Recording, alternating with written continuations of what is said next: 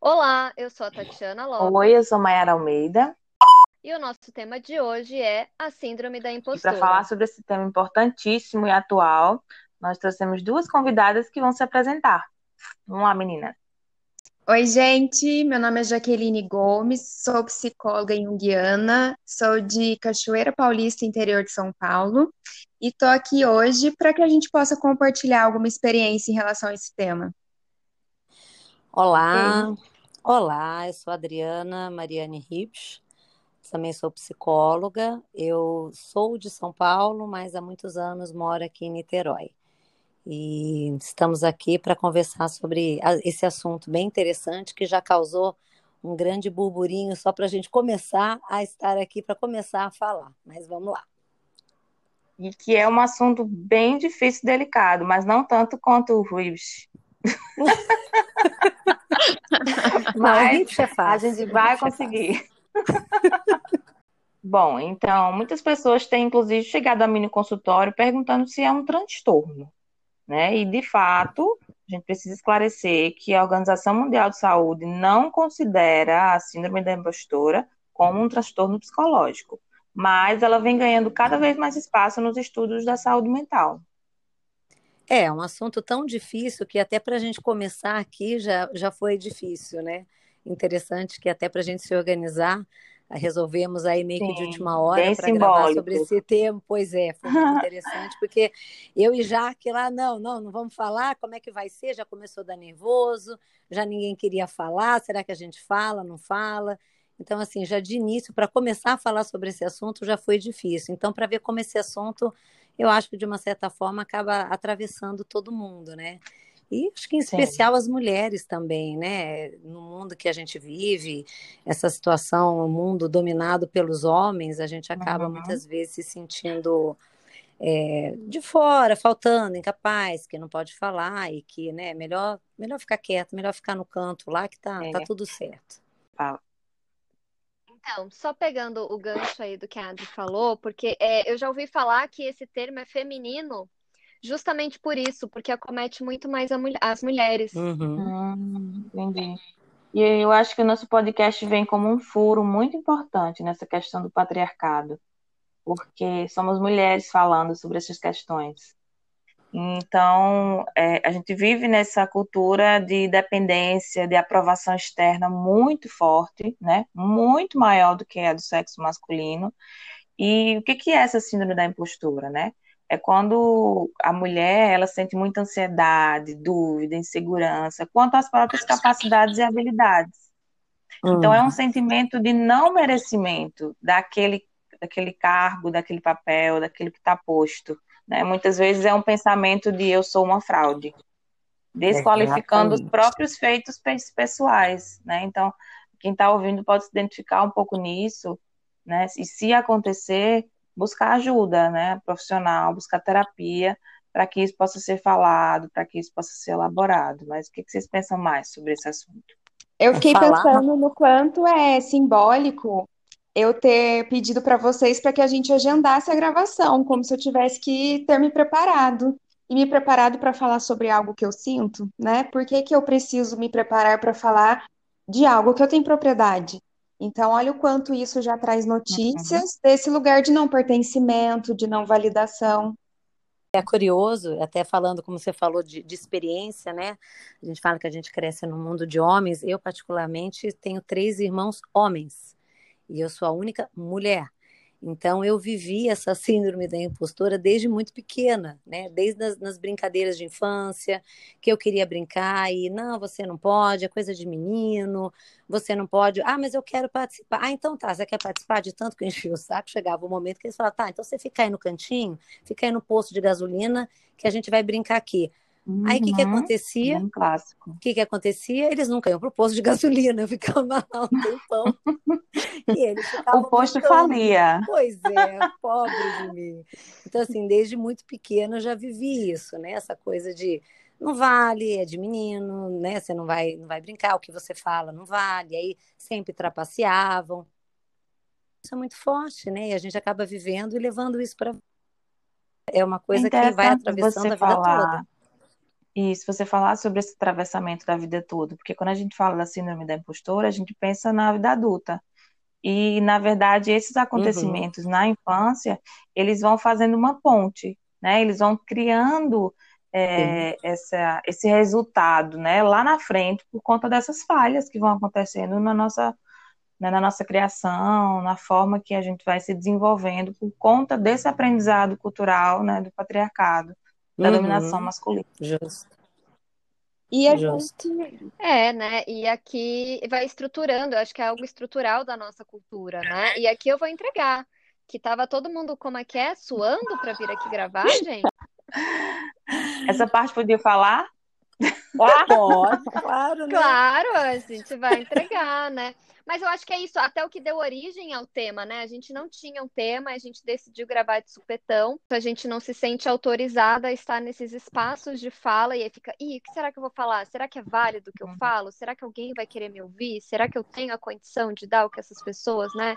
É, é, estão desejando? São sobre coisas assim tão rotineiras, né? Porque veja bem, não, a gente não está falando de algo assim tão tão extraordinário. É claro que o projeto em si, para nós, tem esse simbólico, mas a gente está falando de uma apresentação de escola, a gente está falando de uma formação acadêmica, a gente está falando de uma CNH, a gente está falando de coisas que todo mundo vai né, passando ao longo da vida. E por que que coisas que são tão cotidianas parecem que, que causam tanto, tanto sofrimento? É, e esses, esses comportamentos e atitudes, é bom lembrar que eles aparecem no dia a dia né, nessa simplicidade que a gente às vezes não olha, não escuta e por isso não vê, não percebe, né?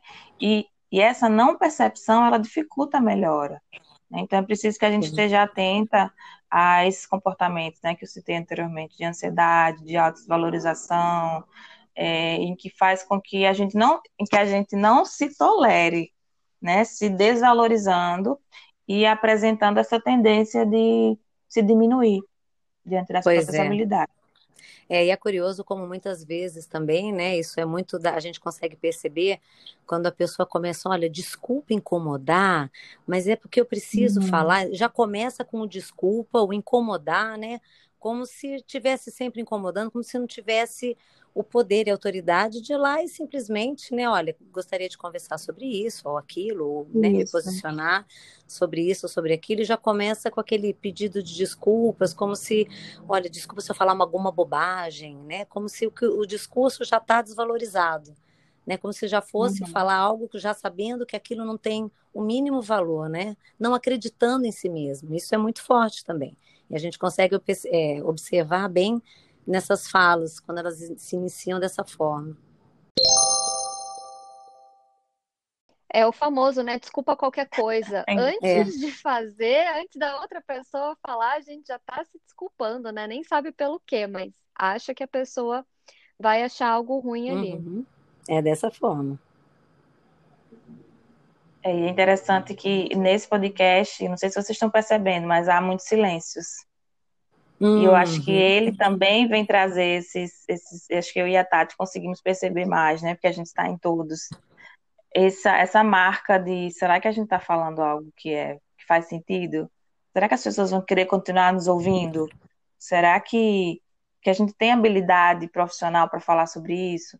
E, e poxa vida, isso é, isso é tão doído, né? A gente, a gente tem habilidade, a gente tem capacidade tanto profissional quanto humana, porque a gente existe. Então, se você tem experiência de vida, você tem experiência para falar sobre o assunto, né? Porque Sim. é como a, a Adriana mesmo falou, são sobretudo aspectos que começam na infância e envolvem processos psicológicos. Por isso que é importante buscar terapia.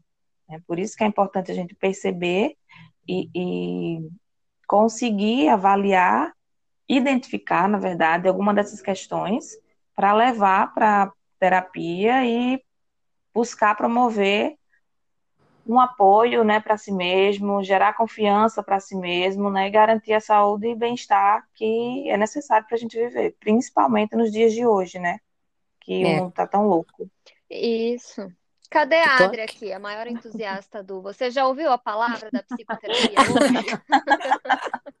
procure, a palavra não ouviu, procure alguém lá. Olha, temos psicólogas excelentes no Escuta Ética. Lá você pode procurar profissionais muito capacitados. Até aquele momento que a gente está falando, está aqui avaliando, e a gente vai lembrando das experiências que a gente vai passando durante a vida, né? Naqueles momentos em que você se colocou, mas, puxa, naquele momento me coloquei, será que eu devia ter falado ou não falei? Falei bobagem, né? E aí você vai passando por várias fases da sua vida e vai avaliando como você se posicionou.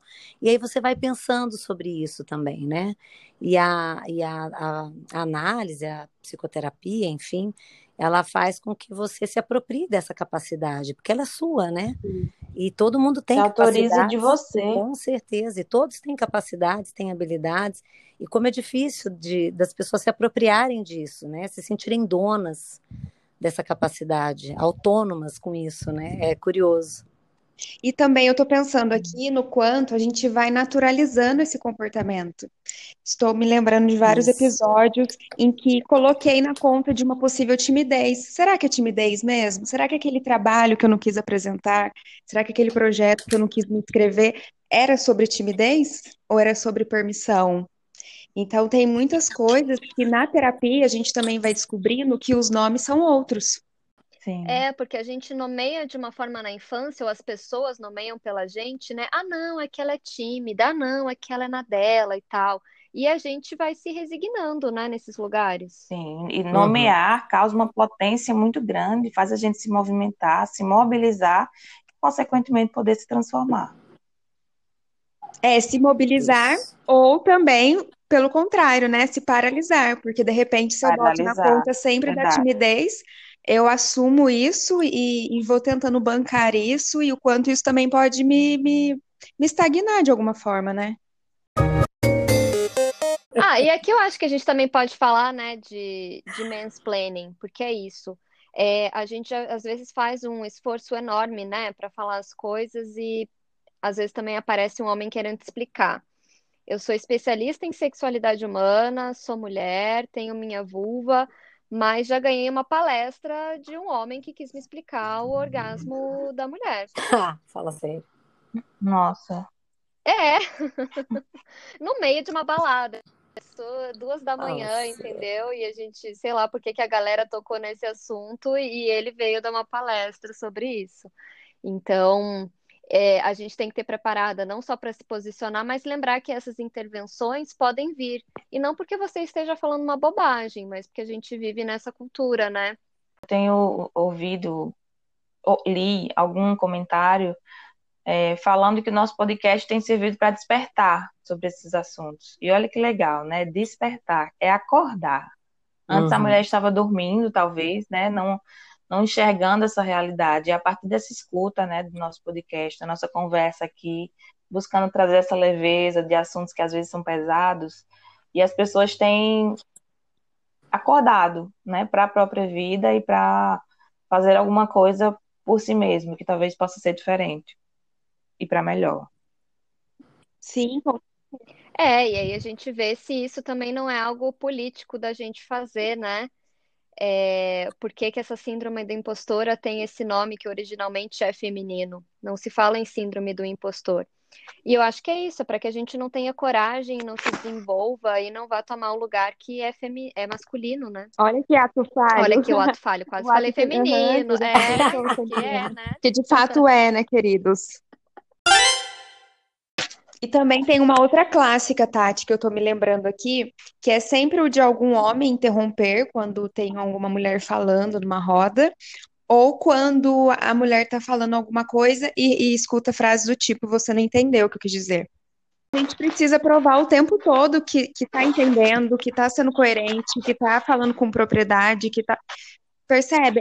É, é o tempo todo uma, uma aprovação mesmo, né? Para nós, para os outros realmente dá muito trabalho. Sim. É, você falou uma coisa interessante, dá trabalho, né? Perceber isso dá trabalho, cuidar disso dá trabalho, porque está atravessado por um mundo inteiro, pela vida inteira que a gente tem. Sim. Né? Eu tenho 33 anos, então vem sendo incutido na minha cabeça, de alguma maneira, muitas vezes silenciosamente, que o que eu faço não é suficiente. Então eu preciso estar muito atenta a esse movimento, a levar para terapia esse movimento, né? Para que essa situação ela não me obrigue a mergulhar num lugar onde eu não consiga sair. Sim, é importante que a gente se coloque, né? Porque o movimento sempre é de colocar a gente justamente naquele canto de que, como vocês falaram aí, de quem não sabe nada, melhor ficar quieta do que você abrir a boca e falar bobagem, né? Então, assim, é a gente encontrar o nosso lugar e realmente se posicionar. É fácil? Claro que não. Né? Estamos aqui, se fosse fácil, a gente não precisaria nem estar tá discutindo, né? Olha que curioso. A gente precisar discutir, falar sobre uma coisa, sobre um assunto em que simplesmente vão lá, olha, não, vocês estão falando é bobagem. Né? Como é que um cara vem lá comentar com a Tati, né, sexóloga, pensa, querer ensinar orgasmo feminino? Vamos combinar quem é que vai saber mais sobre isso, né? Se é ele que pode morrer de estudar ou a Tati, né, né, inclusive sexóloga, um cara que chegou do nada ali.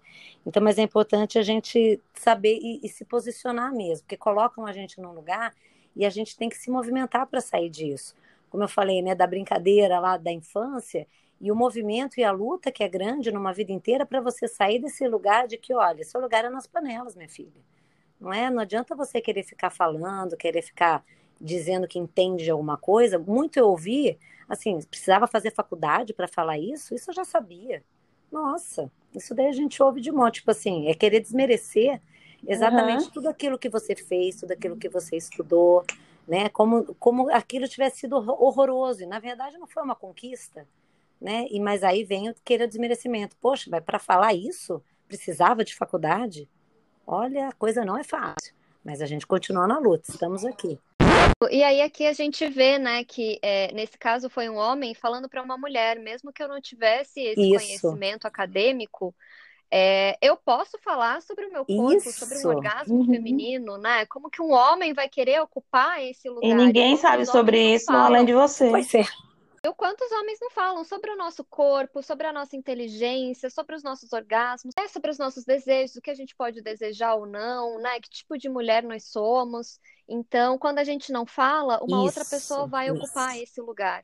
E eu acho que é por isso que isso é tão importante da gente começar a falar, começar a se posicionar, é, entrar de, de frente aí com essa síndrome da impostora, porque o nosso lugar precisa Exatamente, ser ocupado em todos nós. os aspectos, né? Só nessa questão, né? Ele se inicia nessa parte da, da sexualidade, mas ele se expande para todo o resto, né? É isso aí.